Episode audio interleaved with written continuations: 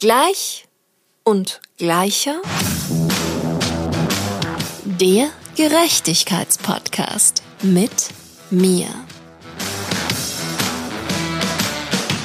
Hallo und herzlich willkommen bei Gleich und Gleicher. Mein Name ist Mia und heute spreche ich mit Vanessa Cutraro. Vanessas Zuhause ist die Musikwelt. Sie arbeitet im Booking, Tourmanagement als Veranstalterin und DJ.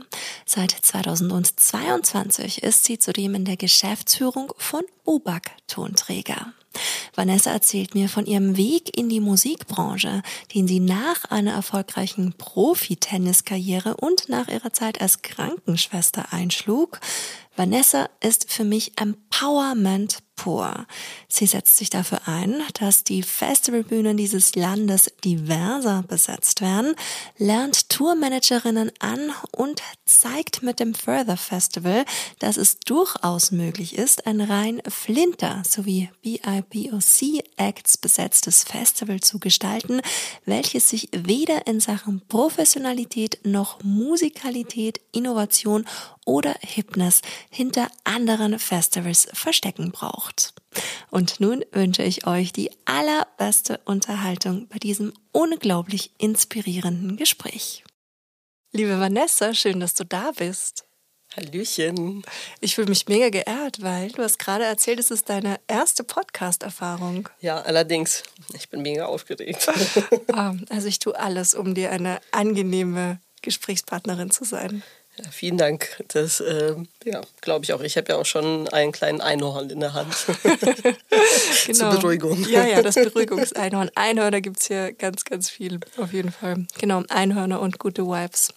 Ich habe das richtig, richtig genossen, mich auf unser Gespräch vorzubereiten. Boah, und vor allen Dingen, das habe ich dir noch gar nicht gesagt, ich bin ein Riesenfan von dir auch als DJ. Oh. Ja, ich glaube, deine, deine Soundcloud-Streams müssen nach oben gegangen sein in den letzten Tagen, weil ich habe... Du hab, warst das eigentlich. ja, ich habe ganz viel gestreamt und das hat mir auch, das hat mir so eine Power gegeben. Weil ich bin ja normalerweise so eine, ich arbeite und dann muss totale Stille sein.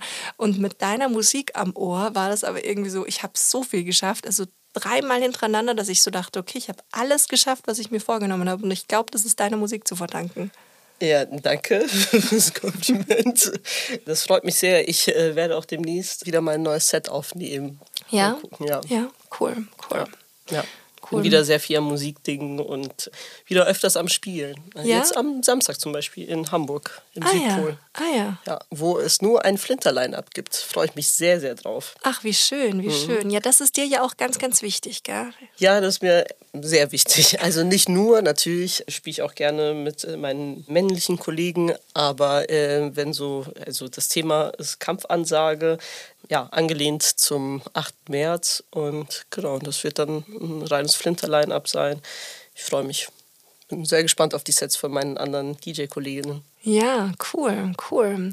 Ja, was ich so mega faszinierend auch finde an dir, ist ja deine Vielfältigkeit in der Musikbranche. Du bist auf der einen Seite DJ, du bist aber auch Bookerin, du bist Tourmanagerin und als Bookerin alleine bist du so unglaublich vielfältig, was ich da an neuen Formaten auch entdeckt habe, wo ich so war, okay, krass, da muss ich hin, da muss ich hin, da muss ich hin und da muss ich auf jeden Fall auch hin. Also ich glaube, mein, mein Kalender dieses Jahr ist auf jeden Fall jetzt total bereichert um Termine und auch so, dass ich mir auch gedacht habe, okay, ich muss auf jeden Fall auch nach Hamburg fahren und für mich beschlossen habe, dass ich das auch mit meinem Umweltgewissen vereinbaren kann, für einen eine Veranstaltung dorthin zu reisen, einfach weil die Veranstaltungen, die du dort buchst und organisierst und machst, für mich total cool sind.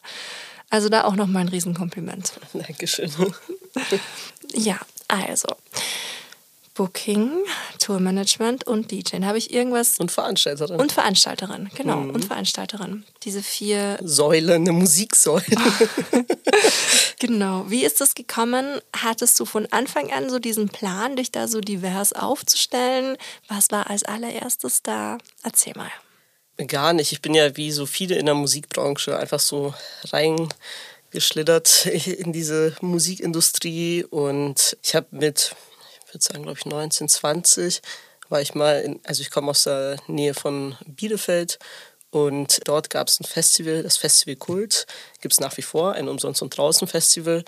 Und da war ich irgendwie ja, so 20 privat und war total fasziniert, dass so ein Festival mit 30.000 Leuten stattfinden kann, ohne Eintritt zu bezahlen und mit mehreren Bühnen. Und bei der Jahreshauptversammlung bin ich dann da aufgetaucht mit mehreren Pizzen in der Hand und die gesagt, ja, ich würde da gerne mitmachen bei diesem Verein. Und ja, und dann bin ich im Artist Care erstmal reingerutscht und habe immer so ein bisschen geschielt mit dem Booking, habe versucht, den Booker damals halt so hier und da ein paar Demos rüber zu schieben. Damals hat man ja eher auch eher CDs gehört.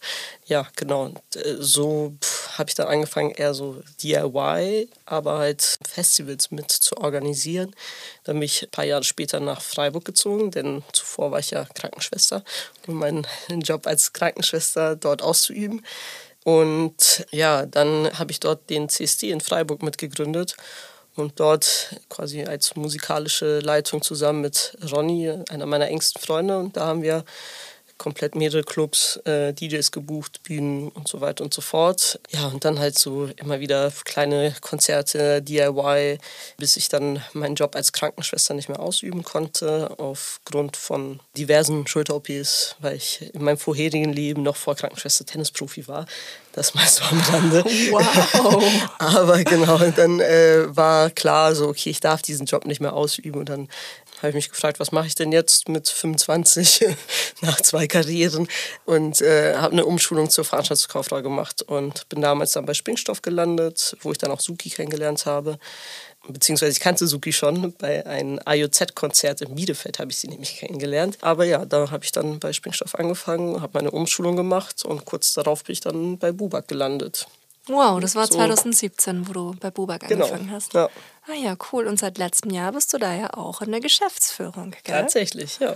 Wow. wow. ist, äh, fast ein Jahr. Ja. Fast ziemlich genau. Ja. Wahnsinn. Dort leitest du den Bereich Booking, richtig, oder? Ja, also dadurch, dass wir eine kleine Agentur sind, auch wenn man denkt mit den KünstlerInnen, mit die wir halt betreuen, dass es eine große Agentur ist, aber es ist tatsächlich nach wie vor eine Indie-Agentur, Indie-Strukturen, flache Hierarchien so. Und wir sind zu dritt, drei GeschäftsführerInnen. Und klar, mein Fokus liegt auf Booking, auf Live, aber man kriegt dann schon hier und da halt auch von den anderen Bereichen aus dem Managementbereich, aus dem Labelbereich mit, weil man dann doch viel im Austausch ist. Und äh, ja, genau. Natürlich die Künstlerin, die ich buche, entscheidet dann ich, genauso wie dann irgendwie mein Kollege entscheidet, welche Künstler er bucht und so und oder was halt gesigned wird, dass man ähm, ja schon einen gewissen Fokus hat, aber letztendlich doch einen kleinen Überblick von also nicht einen kleinen, schon einen gewissen Überblick äh, über die Gesamtagentur. Okay. Und ist es so, dass die KünstlerInnen, die bei euch gesigned werden, dann immer 360-Grad-Deals machen? Oder nee, ist, nee. nee. Das ist eher die Minderheit tatsächlich. Mhm. Eine Alice Merton zum Beispiel hat ihr eigenes Label mit Paper Plants Records und äh, ein Jan Delay oder ne, das sind immer unterschiedlich. Die sind eine Suki zum Beispiel ist äh, bei also 360 Grad beziehungsweise als Zucchini nicht mehr. Die ist dann woanders im Label, im Management bei uns auch, und im Booking auch bei uns. Also es gibt verschiedene Modelle oder manchmal sind die Leute nur im äh, Managementbereich, zum Beispiel Tokotronic oder Drangsal. Die sind dann im Management, aber nicht im Booking und im Label. Also es ist immer unterschiedlich. Wir gucken halt, ja, wie, äh, wie es passend für die KünstlerInnen ist und auch wie, wie, deren Bedürfnis auch ist. Wenn eine Künstlerin oder ein Künstler sagt, ja, ich könnte mir vorstellen, beide Sachen, dann muss man natürlich gucken, wie die Kapazitäten sind, weil wir natürlich auch nicht so ein großes Team sind. Aber ja, so unterschiedlich. Ah ja, cool. Also kann man das wahrscheinlich auch nicht so pauschal sagen, nee. ob es besser ist, einen 360-Grad-Deal zu machen oder das so auf die verschiedensten Häuser auszulagern sozusagen. Nee. Nee, also es ist halt immer anders. Ja, okay. Und dann machst du ja auch noch Tourmanagement und bist Veranstalterin. Das machst du dann auch noch abseits von Bubak, richtig? Oder alles dann sozusagen als Teil davon? Kommt drauf an. Also zum Beispiel das Förderfestival in Hamburg, das mache ich das zusammen mit UBAG und das Übe und Gefährlich gemeinsam. Demnächst kommt ein neues Festival in Hamburg. Ich darf aber noch nicht spoilern. aber schaut zu meinem Instagram-Account. Der wird selbstverständlich in den Show Notes verlinkt. Genau, da kommt demnächst mal eine Ankündigung. Und ja, das zum Beispiel wird auch mit Bubak zusammen stattfinden. Dann gibt es äh, eine Veranstaltung hier in Berlin, die ich alle zwei Monate kuratieren darf als Privatperson, als queere Person äh, mit dem Schwutz zusammen. Das ist äh, La Discoteca, heißt die Veranstaltung. Und es ist eine Haus-Disco-Party und im zweiten Floor immer abwechselnd Reggaeton und Afrobeats, Afrohouse. Also komplett was anderes, was ich normalerweise mache. Also eigentlich spiele ich ja Techno, das ist ja auch komplett was anderes. Aber das ist ja das Schöne dabei in der Musikbranche, dass man sich so vielfältig irgendwie bewegen kann und sich austoben kann. Cool. Und als Tourmanagerin hm, ein bisschen beides. Also zumal mit Bubak zusammen, weil ich mit vielen KünstlerInnen einfach auch so dann mitfahre. Äh, später halt nochmal die Show bespreche und äh, dann aber wiederum als ja, quasi Tourmanagerin, Solo, Selbstständige. Das mittlerweile aber weniger, muss ich gestehen, seit der neuen Position habe ich weniger Zeit, ständig mit auf Tour zu fahren. Oh wow, ja, ich denke mir so schon, du hast ein äh, sehr, sehr vielfältiges Beschäftigungsspektrum, nenne ich es jetzt mal. Ja. Und der Tag hat auch noch 24 Stunden. Ja, ja genau. Manchmal ein bisschen länger einschätzen. ich versuche das auch maximal auszuweiten. Also wie wenig kann ich schlafen, weil meine ja. Tage, dadurch, dass ich ja die Morningshow moderiere, die beginnen sehr früh. Mhm. Und wenn ich dann gerade auch so wie heute dann auch nach einer Abendveranstaltung habe, weiß ich, okay, mehr kann ich gar nicht schaffen. Das geht dann wirklich so von ja, von 5 Uhr morgens bis 23 Uhr. Das ist schon ein relativ vollgepackter ja, Tag. Ja, ja, schon ja. ganz schön lange. Also wenn ich auch irgendwie Veranstaltungen habe, dann bin ich auch von 10 oder sagen wir von 9 bis 18 Uhr im Büro und dann nochmal schnell rüber zur Veranstaltung, bin dann auch bis irgendwie 1, 2 Uhr nachts. Ja, ich brauche nicht so viel Schlaf, sagen wir mal so, das ist gut. ja, voll. Ich glaube, das ist auch auf jeden Fall ein Vorteil. Und ich denke mir auch so, okay, alles klar, schlafen kannst du auch definitiv noch später. Ja. Obwohl der Scha Schlafrhythmus, muss ich gestehen, wird ja eigentlich weniger, wenn man älter wird. Umso älter man wird, umso weniger schläft man. Also ich bereite mich schon vor, wenn ich irgendwann in Rente bin, schlafe ich nur noch eine Stunde. Kannst du dir das überhaupt vorstellen, in Rente zu gehen? Ja, also ja? irgendwann schon, ja. ja. Ich mein Haus auf Sizilien irgendwann, ähm, ich komme ja auch aus Sizilien und ich kann mir das richtig gut vorstellen, schön am Strand zu chillen und ja, vielleicht mal gucken, eine kleine Bar, Restaurant und MusikerInnen dann vielleicht auch ein bisschen Arbeit äh, auf Sizilien einzuladen. Cool. Ja, ich habe tatsächlich auch so einen ähnlichen Plan. Ich träume von so einem Lebenshof, wo auch mehrere Generationen zusammenkommen sollen, wo es auch ein Studio geben soll, wo es auch einen Platz geben soll, natürlich für Kunst, für KünstlerInnen, so das eine ein Insel. Schöner Traum. Ja. Ja. ja. Im besten Fall natürlich auch am Meer, aber ja, das noch. Ja, also der Plan ist auf jeden Fall mehr als Inselkind, geht nicht anders. Ja. Also, ja. ja, schön, voll. Ja, ich habe auch so diese absolute Meeressehnsucht. Die kommt immer wieder durch. Kommt immer kann ich verstehen. Ich brauche auch einmal, einmal im Jahr, muss ich mindestens, zumindest auch wenn nur kurz, wenn nur eine Woche ans Meer. Dieses Jahr hatte ich das schon, tatsächlich war ich schon in Mexiko. Wow, und es ist erst Februar. Ja.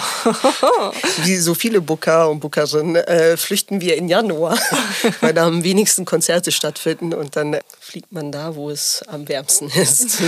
weil die, die meiste Zeit, also im Sommer, hat man ja selten Urlaub aufgrund von der Festivalsaison und deswegen kommt dann quasi nur der Winter in Frage. Ah, für Winter in Berlin, hm. wie wir wissen. Hm, keine gute kein, Idee. Keine gute Idee. Alle, die können, verlassen die Stadt. Ja. Mindestens für zwei Wochen. Ja. ja. besser für zwei Monate. Aber ja, hm. das ist eine andere Geschichte. Ja, das ist eine andere Geschichte. Ja.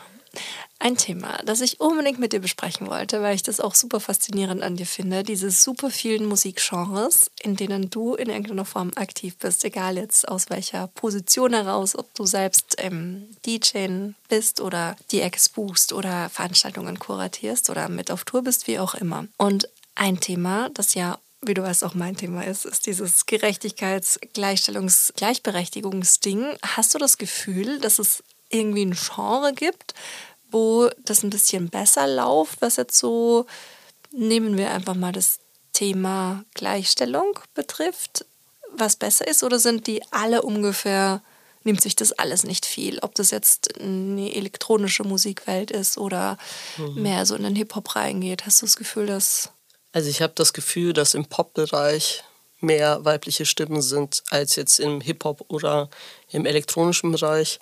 Oder sagen wir mal im jetzt langsam immer mehr im Mainstream-Pop-Bereich, wenn man sieht, Billie Eilish, Dua Lipa, Doja Cat, äh, ja, so, ne, das Florence Machine und so weiter. Das ist eher der Pop-Mainstream-Bereich, wo jetzt langsam mehr, aber so diese Nischen wie Indie, Rap, das ist halt super, also nach wie vor super gering. Es ist nach wie vor, muss ich sagen, immer noch zu wenig. Aber ich habe das Gefühl, dass im Pop-Bereich ein bisschen mehr passiert mit den weiblichen Stimmen als jetzt, sagen wir mal, in den anderen Bereichen. Äh, elektronischen, also ist ähnlich wie im Rap, so dass da immer noch nicht viel weibliche KünstlerInnen gebucht werden. Ja. Aber gerade das mit dem dass da nicht so viele weibliche KünstlerInnen gebucht werden. Das ist ja so ein Punkt, über den ich persönlich auch total viel nachdenke. Weil in anderen Gesprächen kam auch raus, okay, das ist auf jeden Fall ein strukturelles Problem, weil es halt an allen Seiten hm, sich das bedingt und den Künstlerinnen bewusst nicht gegendert auf vielen Seiten dann eben nicht der Platz eingeräumt wird, egal ob es jetzt das Label ist und dann ohne Label ist es oder die Booking-Agentur. Ich glaube, ihr setzt da ja auch ein super gutes Beispiel, dass es auch anders gehen kann mit Bubak. Ja. Aber trotzdem gibt es ja noch ganz viele, die so in diesen klassischen Mustern verhaftet sind, gerade wenn wir uns dann das Ergebnis von alledem auf Festival-Lineups anschauen. Ja, da hast du wohl recht. ja, es hat also sehr viel geschuldet, also von irgendwie, also wirklich von bis, also musikalische Früherziehung. Das Mädchen hat irgendwie die Flöte in die Hand gedrückt bekommen und der Junge kann Gitarre spielen und Schlagzeug spielen und dann geht es halt direkt, oh, die Bands, also zumal es gab halt früher, früher ne, viel mehr Männerbands, weil die auch nochmal anders gefördert worden sind als Mädchen. Jetzt wird es natürlich anders. Mittlerweile gibt es ja sehr viele weibliche gelesene Bands oder sagen wir Flinter-Bands so. Aber dadurch, dass, sagen wir mal, der Vorsprung sehr weit, wir nehmen in einer patriarchalischen Struktur und Gesellschaft, sieht man ja, dass nach wie vor weiter immer mehr Männerbands gebucht werden und dahin zu kommen, hinzukommen, zu sagen, ja, ich verkaufe so und so viele Tickets, weil das ist ja immer das Hauptargument. Du musst ja so und so viele Tickets verkaufen, aber wenn du nie eine Bühne kriegst, dann kriegst du auch nie eine Chance, mehrere Tickets zu verkaufen. So. Also es, es gibt mittlerweile schon einen kleinen Wandel, wir sind lange nicht da, wo wir äh, eigentlich sein sollten, 2023. Und es gibt auch Initiativen wie Key Change und so weiter, die das aufzeigen, dass weniger weibliche gelesene Acts auf Line-Up stattfinden. Nichtsdestotrotz gibt es da so gerade so einen Wandel, dass immer mehr BookerInnen, FestivalbookerInnen auch merken, oh, ja, irgendwie ist es sehr homogen, maskulin. Äh, das könnte dann auch ein Hip-Hop-Name sein. Homogen maskulin. Oder ein Punkband. ähm, aber dass die Line-Up so sind und ich habe mir die letzten Jahre immer wieder, auch immer wieder die ein oder anderen Kollegen darauf hingewiesen, dass die Line-Ups dann doch sehr homogen maskulin sind. Und jetzt peu à peu merke ich so, oh, die ein oder anderen schreiben, also eigentlich wäre das gar nicht meine Arbeit zu sagen, hey, ja, mach da, wieso hast du keine weiblichen Acts? Also eigentlich könnte ich mich nur auf meine KünstlerInnen konzentrieren und nur ne, mich darum kümmern. Aber wenn ich das sehe, dann spreche ich die einen oder anderen dann doch vielleicht auf ein Reeperbahn-Festival an oder auf ein CO-Pop und oder einfach auch mal so greife ich ans Telefon und sage, hey, ich habe dein Line-Up gesehen, wo bleiben die Frauen?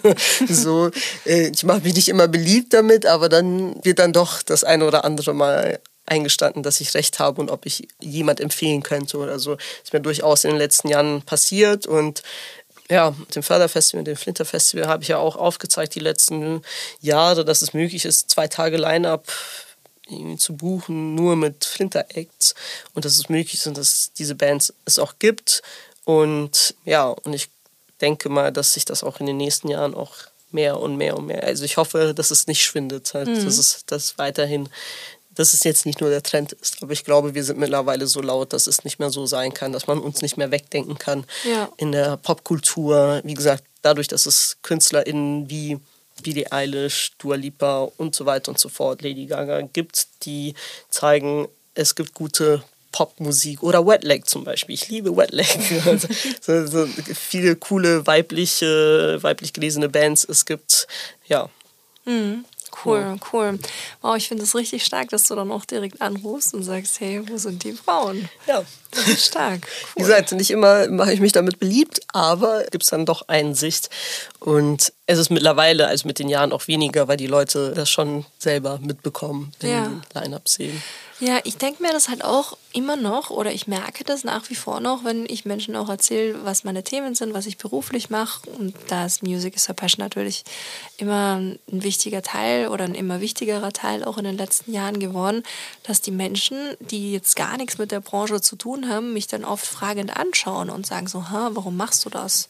Mhm. Warum die Musik ist doch gleichberechtigt. Ich kenne noch super viele eben weibliche Popstars jetzt zum Beispiel, dann fallen ihnen dann zwei, drei ein.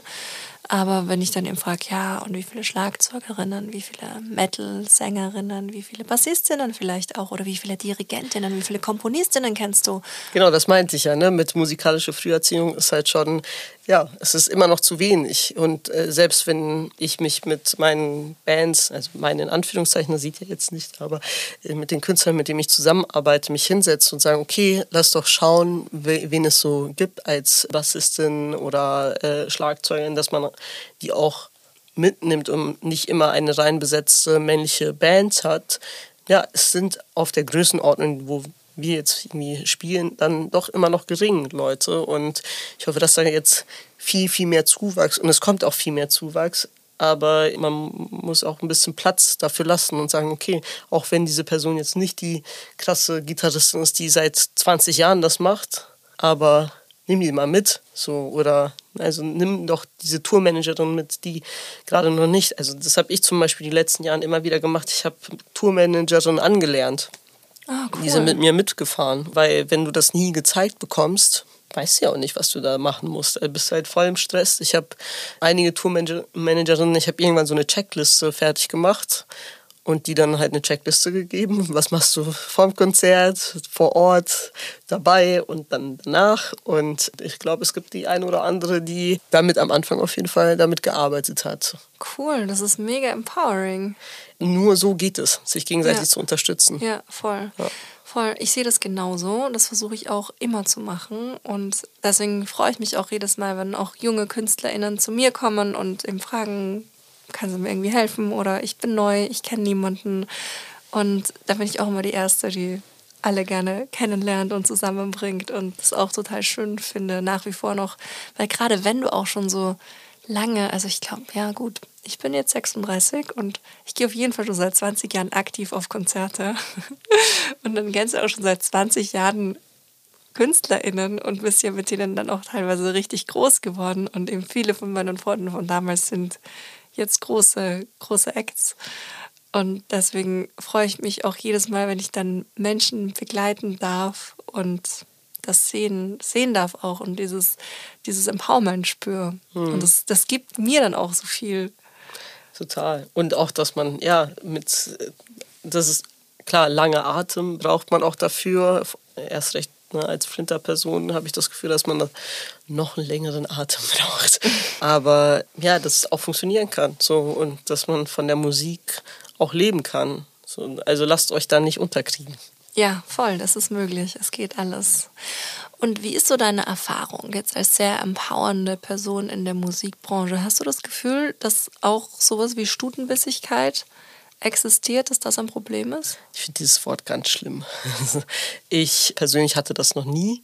So, dass jetzt irgendwie Ellenbogen und jetzt hier, ich muss das, weil, also meine queere, queer feministische Bubble, wo ich mich bewege, da sind wir alle, ja, empowern uns gegenseitig und versuchen, ja, uns gegenseitig zu unterstützen. Und deswegen hatte ich diese Erfahrung noch nie.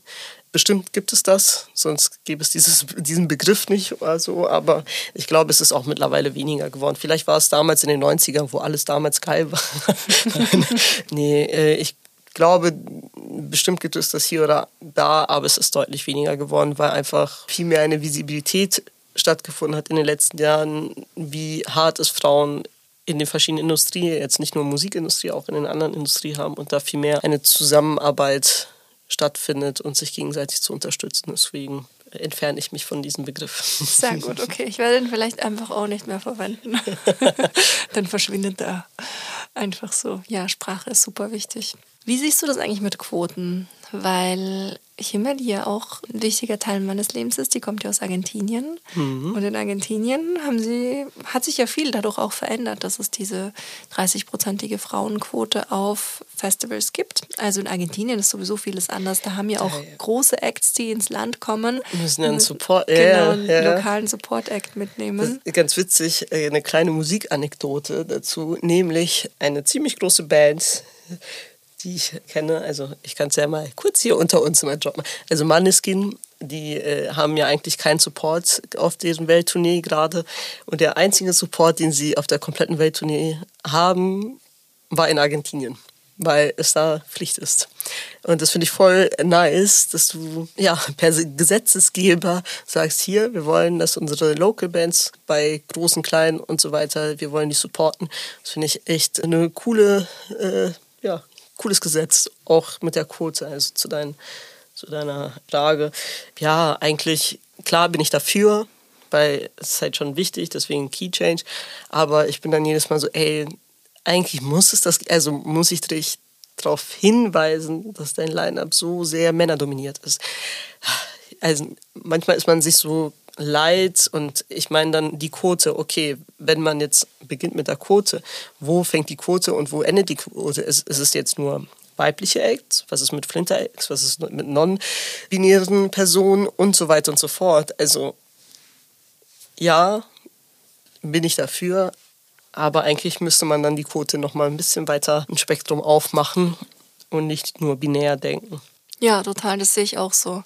Das sehe ich auch genauso. Das muss man total nochmal diversifizieren, mhm. wenn sowas irgendwann gemacht werden sollte. Ich denke mir halt auch, es würde irgendwie einfach schneller gehen. Wir würden schneller zum Ziel kommen, wenn sich diese Frage halt einfach nicht stellen würde und wenn es einfach gar nicht möglich wäre, irgendwie so ein 97-prozentig weiß-männliches Line-up ja, und wie du schon sagst, weiß halt, ne? Also dann Quote, also jetzt noch weiter gedacht, was ist halt mit den BIPOC-Menschen genau, so? Ich bin genau. ja auch selber eine People of Color so ja, wie viele BIPOC-Personen stehen auf der Bühne in Deutschland?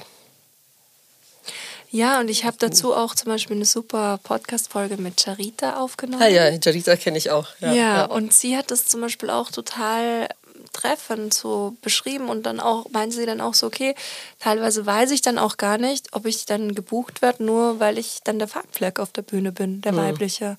Und so, das nochmal so diese, diese mhm. Umkehr mhm. und das Hinterfragen und was das generell einfach macht damit, dass es halt einfach so, ja, homogen, nicht divers in dieser Hinsicht ist aktuell.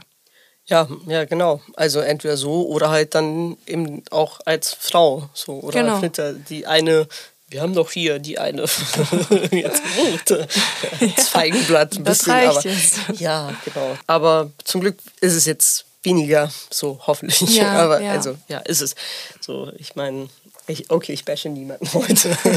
nein, nein.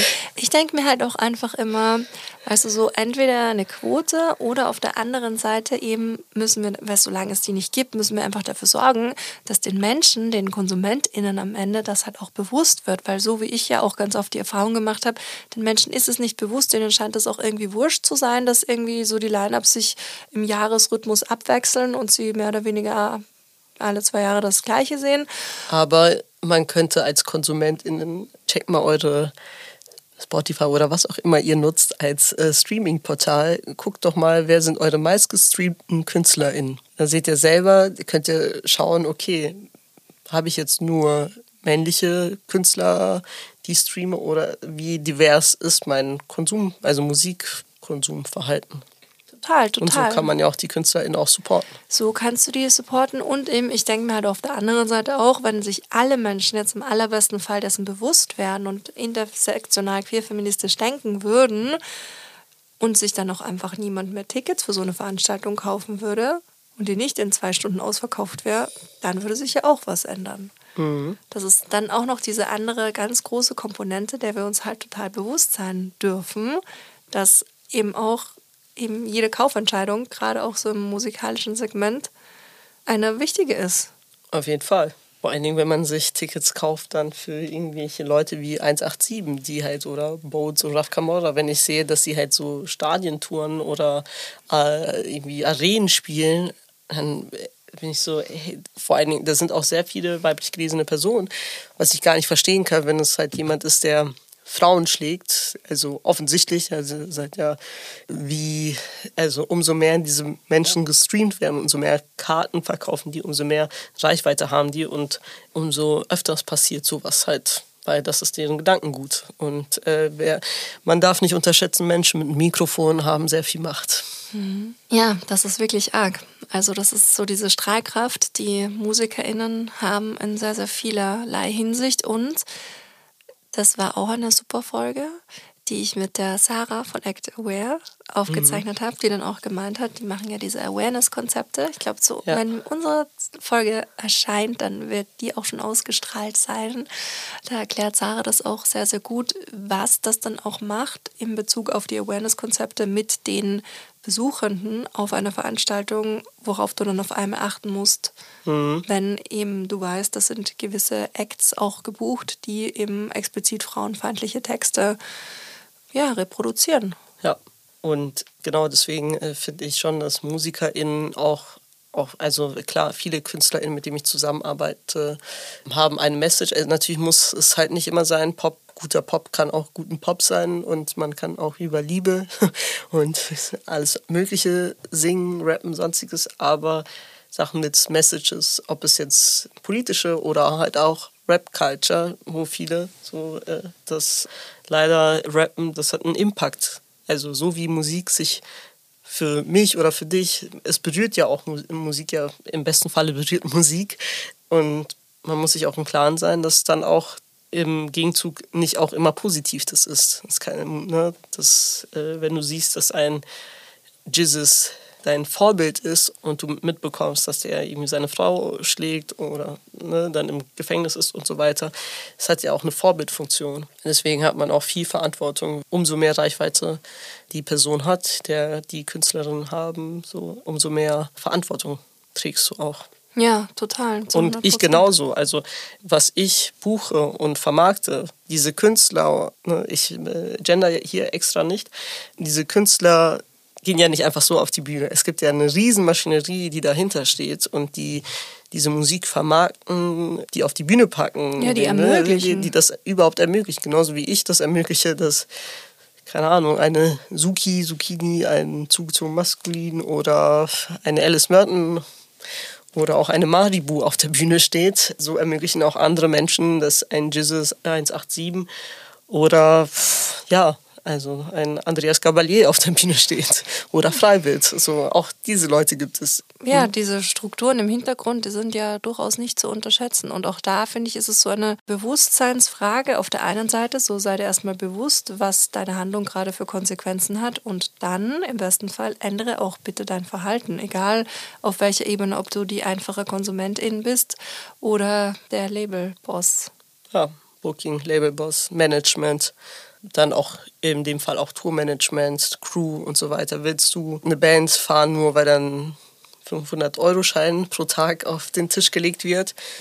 Ich verzichte darauf. Aber dafür kann ich gut schlafen nachts. Die paar Stunden.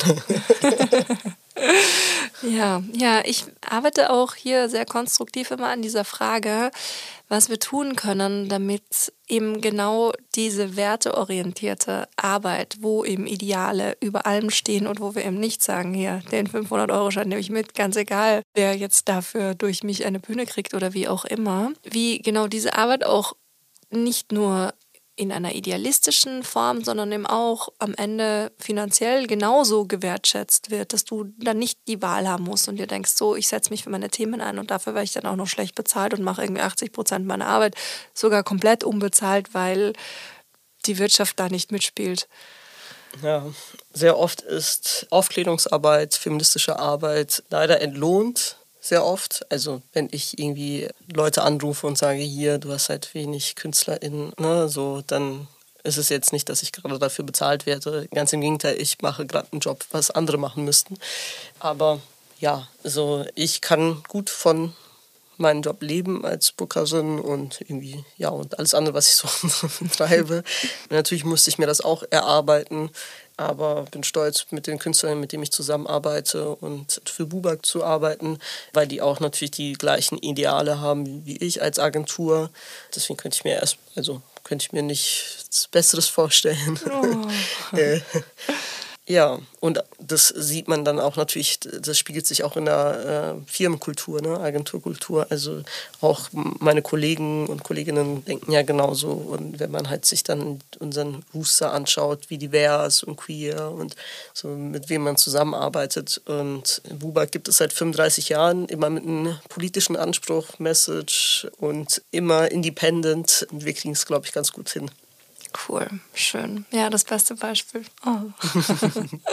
Voll cool. Und ich glaube, das ist auch so, so wichtig, genau solche Geschichten zu erzählen und eben die jungen Menschen da draußen zu empowern, dass genau so ein Weg auch möglich ist. Ganz egal, ob du eben vielleicht gerade Krankenschwester oder Tennisprofi bist. Schon ein bisschen her, aber ja. aber du kannst genau dorthin kommen. Und das ist schön. Cool. Ja. Bist ja hier in einem Gerechtigkeitspodcast und deswegen gibt es so eine Frage, die immer gleich ist und das ist die nach deiner persönlichen Definition von Gerechtigkeit. Was löst denn dieser Begriff bei dir aus? dass alle Menschen gleich sind. Also in der idealen Welt und in der utopischen Welt, dass es kein, kein Reich und kein Arm gibt, dass alle Menschen gleichberechtigt sind und alle halt alle möglichen Chancen haben, ob Bildung und irgendwie Reisen, dass es keine Grenzen gibt. So, also jetzt sehr weit gedacht und sehr utopisch leider, aber ja, das ist für mich irgendwie Gleichberechtigung. Dass es alles für alle möglich ist. Dass alles für alle möglich ist. Oh, wie schön. Ah, Träume. ja, ja, aber das ist voll wichtig und ich finde, dass genau solche TräumerInnen auch am Ende braucht, weil was du erträumen kannst, das kannst du auch in die Realität verwandeln, ganz egal wie utopisch jetzt irgendwas ist. Weil in dem Moment, wo der eine Person glaubt, ja. da kommt ja der Ball schon ins Rollen. Und wenn je mehr Leute daran glauben, desto, desto realistischer wird es dann auch auf einmal. Ganz egal, wie weit das jetzt vielleicht auch weg sein mag in der aktuellen Situation. Mhm. Ja, also klar, ich würde mir das wünschen, dass das irgendwann passiert. Aber wenn man so die äh, sozialpolitische Lage in der Welt sieht, sieht man, wie viele narzisstische Menschen leider in der Macht sind und wie viel Armut es gibt und Ungleichheiten auf dieser Welt. Aber nichtsdestotrotz hoffe ich danach, das ist mein großer Wunsch, dass es irgendwann passiert. Ja, und ich glaube, das hat auch ganz viel mit Frauenentführung zu tun, weil ich glaube, dass die Welt so ist, wie sie ist und das ist eine persönliche und vielleicht auch spitze These, aber ich denke, das hat auch sehr viel mit der männlichen und überwiegend weißen Führung in Das glaube ich auch allerdings. ja, und muss aufgebrochen werden, ja? ja? Ja, genau, das muss aufgebrochen werden. Und alleine, wenn du dir das anschaust, wie viele Länder dieser Erde noch nie eine Präsidentin oder eine Kanzlerin oder whatever hatten. Das ist komisch zu sagen, Kanzler. Irgendwie kommt man das, dieses Wort nicht so richtig. nee, es passt nicht. Es passt nicht.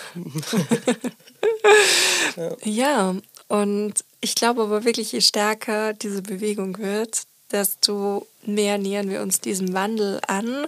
Und da gibt es ja auch ganz, ganz viele positive Beispiele, dass das ja auch wirklich so ist, dass es nicht jetzt nur das private Gefühl von uns beiden ist. Nee, und noch ein, ein kleines Empowerment hier noch am Rande zur Corona-Zeit, als die Clubs alle zu waren und wir alle zu Hause saßen und unsere Wohnungen schön muckelig es hatten, gab es halt aber in den Außengrenzen Europas, also in Griechenland, Lesbos, Menschen, die Mittelmeer ja, äh, rübergeschwommen sind, leider viele, die auch gestorben sind.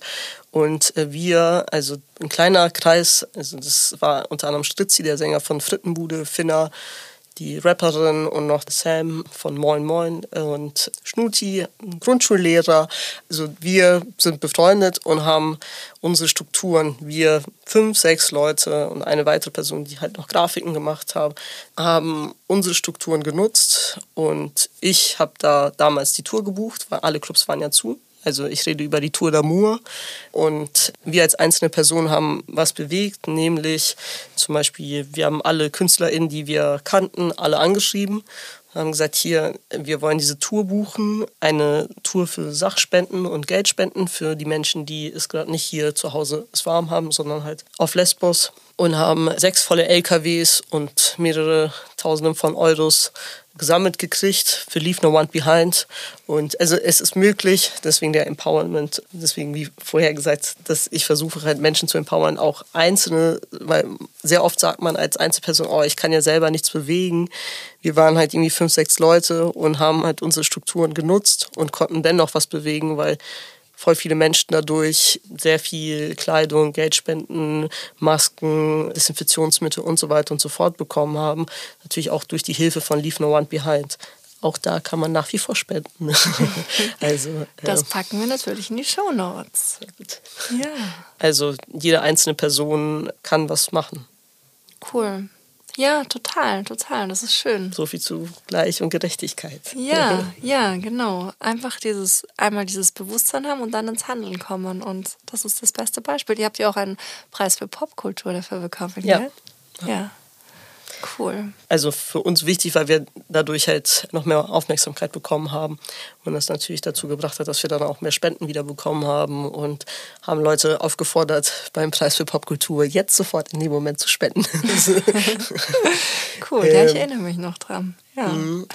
Und, und das haben wir auch dann nochmal, äh, als der Krieg in der Ukraine begonnen hat, jetzt leider genau vor einem Jahr so, das haben wir dann auch nochmal gemacht und innerhalb von kürzester Zeit die Netzwerke alle wieder aktiviert und ja, versucht halt da die Leute so zu unterstützen durch finanziell und Sachspenden. Mhm. Ja. Und ist da aktuell auch was geplant oder arbeitet ihr an etwas? Oder? Mm, immer mal wieder sind wir da, gucken halt jetzt, jetzt demnächst wird es eine neue Aktion geben, müsst ihr bei Leave No One Behind schauen, mit denen halt zusammen so. Ja. Mhm. Cool. Ach schön, fallen mir auch gerade Sachen ein, wo ich noch, noch vielleicht unterstützen kann dahingehend. Ja, voll gerne. Ja, cool. Das ist mega wichtig. Und ich finde auch, ich bin jetzt auch so eine absolut begeisterte Netzwerkerin geworden und habe auch selber so Freude dran, meine Netzwerke zu erweitern und mich eben bewusst hinzustellen und zu sagen, so, es gibt jetzt Veranstaltungen und diese und diese Menschen müssen sich unbedingt kennenlernen. Auch etwas, wo ich mich ein Stück weit vorher vielleicht nicht getraut habe oder gedacht habe, da kommt dann niemand oder ich weiß nicht. Irgendwie so ganz normale Zweifel, die wir alle haben.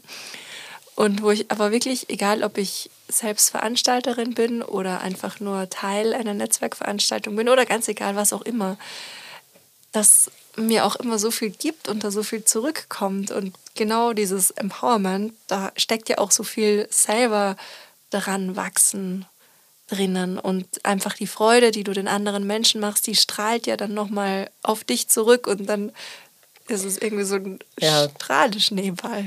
Total, ich, ich liebe das auch. Ne? Also äh, dieses, viele mögen das nicht, sagen, oh Gott, irgendwie jetzt auf die Veranstaltung vernetzen und bla bla bla. Also eure Veranstaltung war ja auch super. Ich hatte voll die schönen Gespräche an den Abend. Natürlich ist es ein Stück weit Arbeit, aber das ist halt Arbeit, die Spaß macht, wenn du halt so coole Leute kennenlernst und dann im besten Falle irgendwie arbeitet man bei den einen oder anderen Projekt zusammen und entwickelt man was zusammen und ja, oder unterstützt sich oder kann man hier und da jemand weiterempfehlen. Das ist auf jeden Fall auch zum Beispiel mit dem Förderfestival äh, sind auch Features entstanden tatsächlich, weil Wirklich? Leute sich im Backstage kennengelernt haben und dann dort vor Ort dann sich gut verstanden haben, dass sie äh, dann direkt danach ins Studio gegangen sind. Aufs Further Festival möchte ich auch kurz eingehen. Da habe ich nämlich so einen schönen Satz gefunden. Wir wollen zeigen, dass es durchaus möglich ist, ein rein Flinter- und Bebop-Act besetztes Festival zu gestalten, welches sich weder in Sachen Professionalität noch Musikalität, Innovation oder Hipness hinter anderen Festivals verstecken braucht. Ja, stimmt. Bestätige ich hiermit. Und das gibt es auch in diesem Jahr wieder, oder? Wir, also, ich darf noch nicht so viel Okay, erzählen. das nicht, aber- ich check mein Instagram demnächst. Okay, alles klar. Der wird natürlich selbstverständlich auch verlinkt und dann lohnt es sich jetzt hier gleich mehrfach Vanessa regelmäßig nicht nur zu folgen, sondern gleich hier unter die Sternchen auch zu geben. Aber ja, das sind ja wirklich sehr, sehr viele schöne Beispiele, die du da auf Booking, VeranstalterInnen auf ja, Managementseite machst. Genauso auch wie äh, La Discoteca, da gucke ich auch immer, also das ist ja die ne, Haus-Disco-Party, dass das Line-Up, das ich buche, auch eher Flinter besetzt ist, eigentlich fast ausschließlich queere DJs und auch so, ja zum Beispiel Reggaeton. Reggaeton ist ja auch schon ein sehr äh, sexistischer irgendwie Musikart. Zum Glück hat sich das auch mit den Jahren auch gewandelt. Aber auch die Künstlerinnen, mit denen ich da zusammenarbeite und DJs sind, es gibt halt zum Beispiel Nina Silvestre oder DJ Pendejo, das sind eine Transfrau, Transmann, äh, ne, viele queere Künstler und DJs so, die das auch wiederum umkehren und sagen, ja, das ist hier und da so, aber wir nehmen das halt für uns ein, diese Musik, machen dann daraus halt eine empowernde Musik und ja, auch da versuche ich dann immer, oder zum Beispiel versuche ich da auch immer Shows einzubinden, wie auch das Voging-Kollektiv oder das Voging-Haus, House of Saint Laurent. Das ist ja voll schön, diese queere Kultur, die Hauskultur und so. Also woher eigentlich herkommt, das da irgendwie auf die Bühne zu bringen wieder und das zu zelebrieren. Macht mir voll Spaß. Cool, wow. Wie ist es da in diesem konkreten Fall? Ist es so, dass dich da auch schon viele Acts ansprechen? Oder wie, wie stellst du, du bist ja die Kuratorin der Veranstaltung von der Diskotheka. Genau. Wie gehst du das an? Auch da habe ich wieder eine Liste. ich liebe Listen. Ähm, äh, ich digge ganz viel Musik. Ich bin, also ich glaube, ich habe durchaus viel Musikwissen und, und ich gucke halt super viel, was geht gerade, welche DJs sind gerade irgendwie am Start und äh, was spielt wer und höre super viele Sets und genau, und dann gucke ich natürlich halt auch, wer ist gerade in Berlin oder in diesem Zeitraum in Deutschland und so. Gerade bin ich mit einer äh, Künstlerin aus Mexiko im Austausch, die dann in den Zeitraum in Deutschland ist. Und natürlich gibt es auch Künstler, die mich anschreiben, die voll gerne auf der Party spielen würden. Die merke ich mir dann oder check erstmal aus, ob das halt überhaupt passt, weil es sind sehr oft Männer, die halt Hausmusik spielen und das gibt es halt einfach voll viel.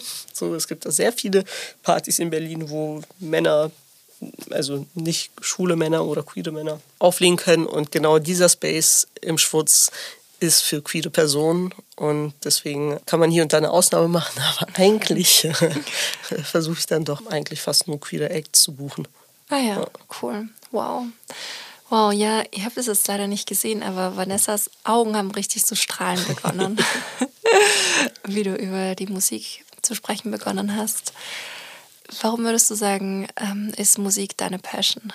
Weil Musik äh, berührt, würde ich sagen. Also jegliche Veranstaltung, die ich jetzt so in der letzten Zeit oder allgemein mache, ich mache alles mit, mit Herzen so, und alles mit Leidenschaft. Und äh, wenn ich auf was keine Lust habe, dann mache ich das auch nicht. Also ich muss voll dahinter stehen und es muss mich irgendwie auf irgendeine Art und Weise berühren. Und so, deswegen mache ich ja La Discoteca, weil ich da meine queere Community unterstütze oder Awesome Hip Hop Humans mit Suki, weil es dann halt so eine queere feministische Rap-Bubble ist und dann halt wiederum die KünstlerInnen, mit denen ich zusammenarbeite im Booking, die dann mich musikalisch ansprechen oder halt, ja, ich denen halt auch eine Bühne gerne geben möchte und äh, die unterstützen möchte. So oder so ist es immer, stehe ich voll dahinter. Mhm. Du, und wie war dann dieser Schritt für dich auch selbst als Künstlerin in Erscheinung zu treten oder selbst als DJ aktiv zu werden. Ich habe dir schon ein Riesenkompliment gemacht. Ich bin, ach, ich liebe, ich liebe deine Sets. Die sind großartig und oh, ich, ich werde auch auf jeden Fall zu diesen Hardcore-Instagram-FollowerInnen gehören, die auf jeden Fall, wenn du in Berlin spielst, dann stehe ich vor der Tür und ja. Also tatsächlich, also klar, durch den Instagram sieht man schon hier und da, dass ich auflege. Ich habe das ich muss sagen, in den letzten Jahren dann doch ein bisschen weniger gemacht, dadurch, dass mein Fokus auch eher so hinter der Bühne stand. Äh, deswegen bin ich immer sehr, sehr aufgeregt und ich habe mega Lampenfieber, wenn ich, wenn ich auflege. Aber das geht meistens nach dem zweiten Track ist es dann weg und dann habe ich auch richtig doll Spaß. Ich habe tatsächlich auch einen Booker, weil ich selber mich nicht buchen kann. Grüße ans Jad von Audiolied. ähm, Genau, und ja, ab und zu, wenn das halt mit meinem Terminkalender passt, weil ich ja also vor allem in den letzten Jahren auch sehr viel auf Tournee war, deswegen habe ich dann auch weniger gespielt, aber ich glaube schon, dass es jetzt in der nächsten Zeit dann doch öfters jetzt wird, weil ich dann, wie gesagt, weniger auf Tour bin und dann vielleicht ein bisschen mehr für mich spiele. Schön, ach cool, wow, da können wir uns also freuen. Auf jeden Fall. Ja.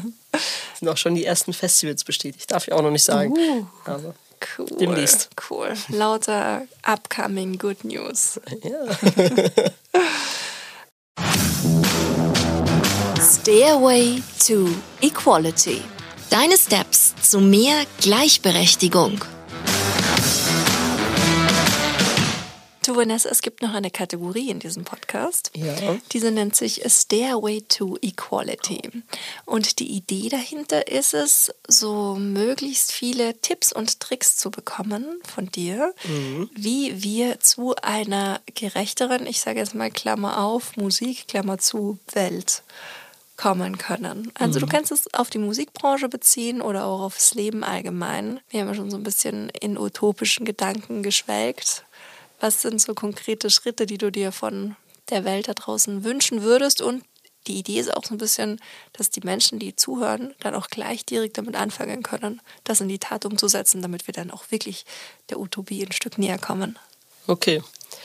Also das, was ich vorhin schon gesagt habe mit dem Streaming, äh, schaut, wen ihr euch streamt. So, äh, da könnt ihr schon mal ein bisschen unterstützen auch gerne Merchandise für die Künstler, von den Künstlern, also Platten, falls ihr Plattenspieler habt oder CDs oder so. Da könnt ihr halt schon viel KünstlerInnen unterstützen. Auch so NewcomerInnen vor allen Dingen, die noch es ein bisschen schwieriger haben. Kauft Konzerttickets. Ganz wichtig. Vor allen Dingen seid, also für alle möglichen KünstlerInnen, wenn ihr das Geld natürlich habt. Aber seit Corona ist es natürlich auch für die Musikindustrie, vor allem für die Live-Industrie, sehr schwierig geworden. Äh, man sieht immer so die vollen großen Shows, aber bei den kleinen, also eher die kleinen unterstützt, so, weil bei denen ist es äh, nach wie vor so, dass es einen Ticketeinbruch teilweise von 30 Prozent gibt. So, und das ist schon eine Menge. Mit dieser eingebrochenen Konzertbranche. Ich habe mal irgendwo gelesen, dass quasi der Live-Markt sich im letzten Jahr so weit wieder erholt hat, dass gleich viele Tickets verkauft wurden, mhm. aber einfach viel mehr Acts da sind und deswegen eben genau das, was du gemeint hast, die kleineren Shows deswegen tendenziell eben, was war es, 30 Prozent weniger gebucht werden? Ja, also gekauft werden? Äh, eigentlich ist es ein bisschen fake, was letztes Jahr die Statistik, denn die Statistik besagt ja, dass es wurden viel mehr Konzerte äh, fanden statt, so und viel mehr Tickets wurden verkauft, aber diese Tickets und diese Konzerte, die stattgefunden haben, waren Konzerte, die seit 2019, die gebucht worden sind, 2019, die 2020 stattfinden sollten und die seitdem verschoben worden sind. Und deswegen hat sich das alles akkumuliert und deswegen kommt es jetzt bei der Statistik so rüber, dass es haufenweise Konzerte gab es ja auch, aber es waren Konzerte, die seit 2020 verschoben, verschoben, verschoben. Ich habe teilweise Tourneen sechsmal verschoben, so dass ich auch das nicht mehr sehen konnte, diese Tour. So, aber deswegen gab es so viele Konzerte und natürlich deswegen gab es auch viele Konzerte, wo viele Leute dann natürlich nicht hingegangen sind, weil die äh, Konzerttickets sich einfach gestapelt haben an den Kühlschränken und das aber immer noch so ist und der Kaufverhalt hat sich total geändert, weil Viele Gäste kaufen viel, viel später Tickets. Aufgrund natürlich die Angst, oh, wird es verschoben oder wird es nicht verschoben, wird es abgesagt oder kriege ich selber Corona oder irgendwie werde ich krank und dadurch es ist aber für KünstlerInnen und für Management- und Bookingagenturen super schwierig, die Tourneen zu planen. Weil wenn du dir kurzfristig eine Woche vorher Tickets kaufst, weiß ich nicht, ob meine Kosten oder in dem Fall die Kosten der KünstlerInnen gedeckt sind und ob überhaupt die Tour dann gefahren werden kann. So zum Beispiel Antje Schumacher hat das ja letztes Jahr öffentlich gemacht und hat ja die Tour abgesagt, weil es wurden zu wenig Tickets verkauft. Und wenn du Produktionskosten, ich glaube, sie hat in dem Falle gesagt, 3000 Euro waren es bei ihr, Fixkosten von 3000 Euro hast und wenn du die nicht einspielst mit dem Vorverkauf, dann bevor du schon losfährst, weißt du, oh, ich mache ein Minus von, weiß ich nicht, 2500 Euro, dann also kannst du halt einfach nicht. Du kannst vor allen Dingen jetzt nicht, nachdem zwei Jahre nicht wirklich gespielt worden ist, losfahren und weißt direkt, ich mache ein Minus von 10.000 Euro. Das haben die ganzen KünstlerInnen gar nicht mehr, diese Kohle, die sie das eine oder andere Mal vielleicht riskiert haben und auf Promotour und so weiter, machen die jetzt alle nicht mehr, weil einfach es das Geld nicht mehr gibt. Also, also frühzeitig Tickets kaufen. Frühzeitig Tickets kaufen. Was ist so deine Prognose für dieses Jahr? Denkst du, dass, dass wir uns in die richtige Richtung entwickeln, sich das alles wieder normalisieren wird? Wird das noch länger so ein Problem, eine Herausforderung sein? Hm, ich glaube, dieses Jahr ist es noch so, dass einiges noch aufgeschaut ist von letztes Jahr. Also es wird dieses Jahr wieder mehr Touren geben.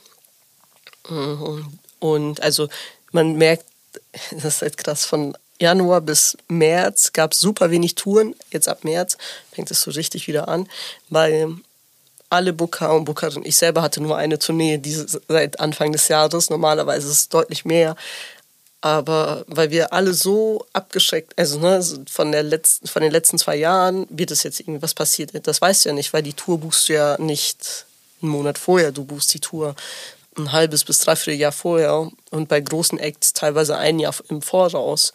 Dass alle waren so, okay, keine Ahnung, was jetzt schon wieder, schon wieder Lockdown ist oder nicht. Und deswegen gab es ja zum Beispiel in diesem Frühjahr, äh, ja, in diesem Winter jetzt, in Januar, Februar so wenig Tourneen.